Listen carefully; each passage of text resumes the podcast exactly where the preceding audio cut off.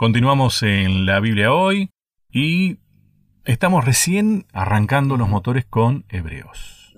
Me decías, Leo, que es importante entender el género al cual nos estamos, no sé si enfrentando, eh, es un desafío en realidad, ¿no? Sí. Es un desafío, eh, con el que vamos a caminar varios encuentros.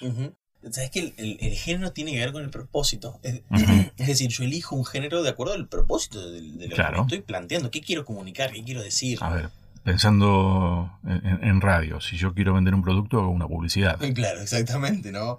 Si quiero eh, provocar quizás risas, voy a escribir una comedia. Claro, No. sí, sí, trabajo con el humor. Exactamente, sí, sí, sí. ¿no? Y en este caso... El problema es cuando mezclas los géneros, Ah, este, sí. Que si están bien hechos es muy bueno. Está bueno porque como son muchas emociones ¿No? juntas, Pero este, cuando te equivocas de género para determinada cosa, es incoherente. exacto. Y acá el objetivo es clarísimo, Lucho. Es clarísimo. Si bien nosotros lo tenemos en formato carta, porque claramente es una escritura, empieza, termina, hay elementos de la carta que no están allí. ujú, ¿No es cierto? Elementos, por ejemplo, la introducción característica de unas cartas no está acá. no es lo mismo.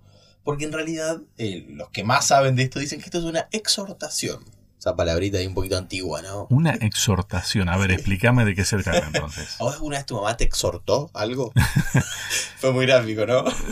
Ya entendí. Ya entendiste. Y yo creo que todos los que nos escucharon entendieron cuando tu mamá te quiso decir algo Sí. enfáticamente. Sí, te, te invito a que actúes de determinada manera. Te invito a que entres a la casa. Sí. Después pasar una jornada Sí. jugando al fútbol afuera en la calle. Sí, no, no me mandaba una carta para decirme, No, vení no. para acá. Era un llamadito nomás, ¿viste?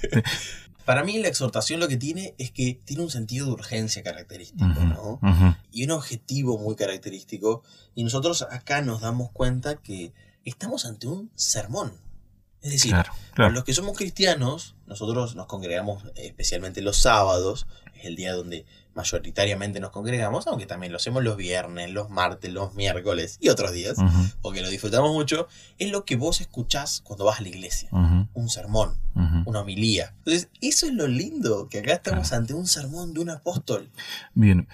Bueno, el enfoque porque, bueno, el valor de las palabras también, ¿no? Mm, sí. Eh, hoy día, bueno, a mí nunca me gustó que me sermoneen, ¿no? ¿Por qué no te gustó que te sermoneen? ¿Viste? Porque te dicen lo que tenés que hacer. Y te muestra que estás... A veces es un error, a veces te sermonean mal. Sí, No, sí, se pueden equivocar también.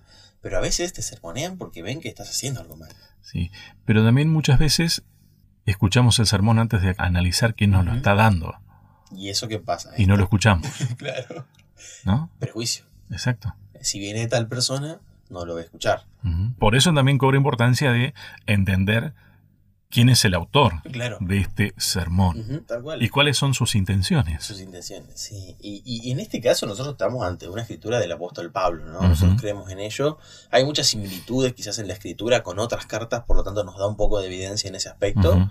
Decidimos creer en esto. Y, y lo que es maravilloso es el amor con el cual escribe. Porque estaba intentando pastorear sus propias ovejas. O sea, era su rebaño. Él había trabajado. Exacto. ¿Viste cuando vos ves el fruto de tu trabajo? Eh, hace poco trabajé en una mesa. Restauré una mesa mira. mía. Me llevó muchas horas, Lucho. Yo sé que a vos te gusta también el trabajo de madera. Y por eso estoy, estoy esperando que me cuentes. Y un amigo del trabajo, el pastor Torres, también me estuvo coacheando un poco porque era la primera vez que yo hacía algo de esto. Me llevó muchas horas.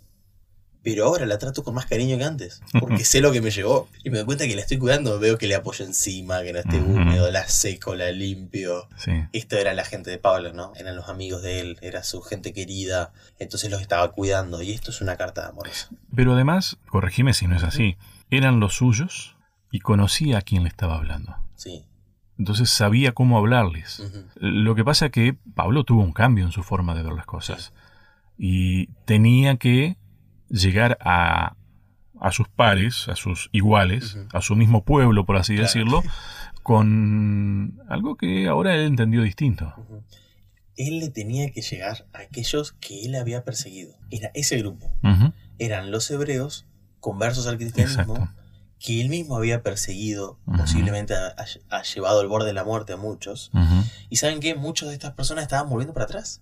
Claro. post conversión, o sea, ya habían aceptado a Dios, había pasado lo que llamamos a veces ese, ese fuego, viste, que Ujú, te quema por ujú, dentro, ujú, y que después llega la vida cotidiana, la realidad, que a veces termina siendo mucho más tibia de lo que nosotros creíamos, más fría, Es lo que muchos cristianos experimentamos y ellos, muchos, estaban volviendo para atrás.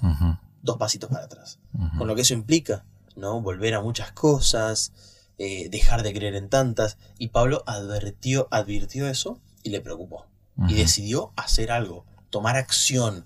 Qué lindo que es cuando tomamos acciones en pos del bien de los demás.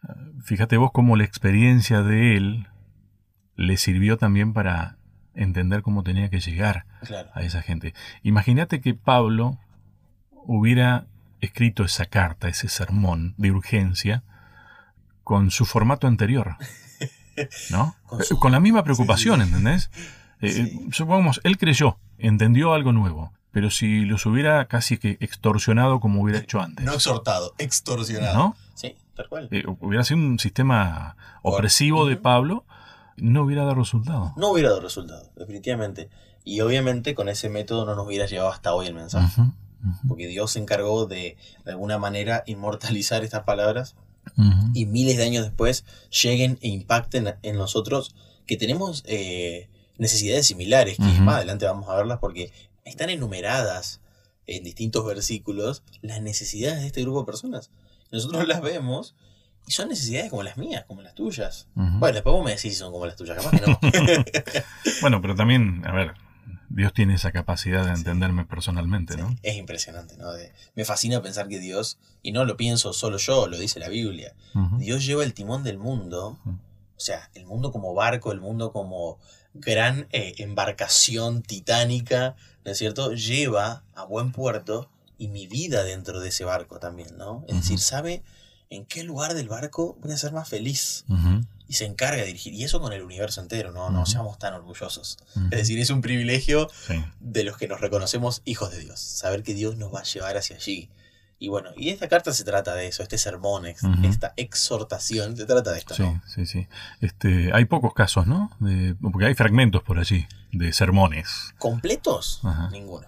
Así que estamos ante una pieza única. Claro, mirá vos. Ese- eso es maravilloso, porque hoy en día quizás, eh, no sé, ¿vos recordás algún predicador que a la gente le guste mucho de nuestro entorno? Leo Meda. Gracias, pero no, no, no, no. A mi abuela le gusta mucho. Me lo dijo en las fiestas. dijo, "Yo te- me encanta escucharte. Es mi fan número uno. Bueno, mandale un saludo Sí, entonces. después mi mamá y mi esposa. el top 3. y, pero o sea, así predicadores que vos decís, la gente los busca, yo tengo algunos en mente, ¿no? Eh, Sí, no, no quiero poner nombres porque... sí, es dejar afuera a otros. Claro, pero, pero sí, eh, nos, Ay, nos ¿no? manejamos de esa manera, ¿no? Me gusta escuchar a tal, me gusta escuchar al Ujú. otro, me gusta este sermón, lo he escuchado bastante.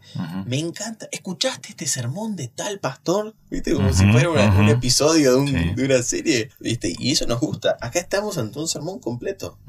Lo cual es pensar en Pablo hablando. Fíjate, los- lo, lo parás en el púlpito de tu iglesia, o de tu grupo pequeño, o de tu casa, o de tu grupo de amigos.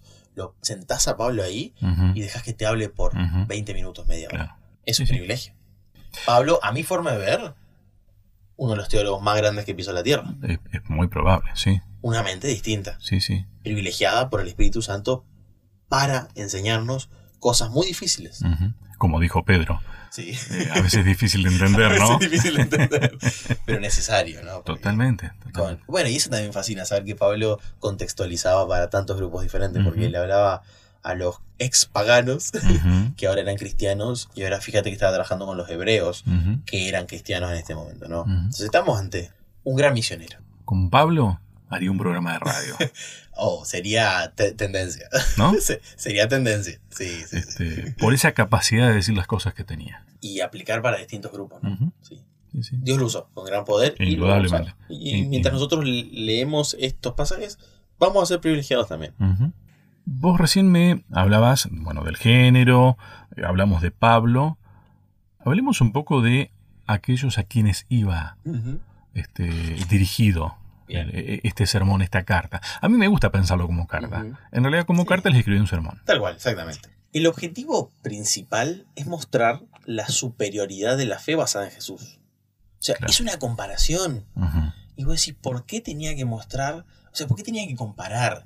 Porque vos a veces comparás cuando hay similitudes y diferencias, ¿no? Es decir, pones Ujú. en contraste porque hay ciertos puntos de referencia entre dos cosas y después son claras las diferencias. Dos productos, por ejemplo, ¿no? Este celular es mejor que este. pero los dos son celulares, digamos. ¿no? Este llama mejor, tiene mejor cámara, Sí. pero los dos son celulares. O sea, entonces, no sé si no no me estoy adelantando. Pablo estaba hablando de su experiencia entonces. Seguro. Porque él vivió Las dos cosas. las dos cosas. Vivió los dos sistemas de fe. Eh, vivió las dos experiencias religiosas y decidió quedarse con una. Y había personas que estaban volviendo a las viejas costumbres, a las viejas tradiciones, y él deja muy en claro la superioridad de lo que ellos estaban perdiendo. Entonces es un llamado a atención, che, muchachos, no pierdan esto, porque está mucho mejor. La superioridad de la fe basada en Jesús. Inclusive eso le generó muchos inconvenientes más adelante, ¿no? Sí. Discusiones con el mismo grupo de trabajo, inclusive. Tal cual. ¿no? Grandes inconvenientes. Sí, sí, sí. Pero él, él, déjenme decirlo así, apostó. Claro, sí, apostó definitivamente por una fe basada en Jesús. Esto es solamente cómo se va a desarrollar la historia, ¿no? Sí, tal cual. Y ahí vamos a ver todo el contenido, ¿no? Porque Wow. Pablo detalla, digamos, por qué es superior la fe. Pero esta es la declaración de él. ¿A qué grupo? A los ex judíos convertidos al cristianismo y que estaban de alguna manera dudando de la decisión que habían tomado. Entonces Pablo refuerza. Entonces quizás si hoy nos encontramos con nosotros ya con un tiempo eh, dentro de la fe cristiana y nos cuestan algunas cosas, esto es extremadamente importante para nosotros. Bien. Hagamos una pausa. Empezamos el próximo bloque con una pregunta. Bueno, ¿Qué les dijo? ok. ¿Sí? Dale. La pausa, ya seguimos.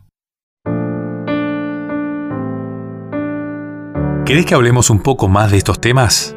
Me encontrás en las redes sociales, en Facebook como Sebastián Martínez, en Instagram como Pastor Sebastián Martínez. Te espero.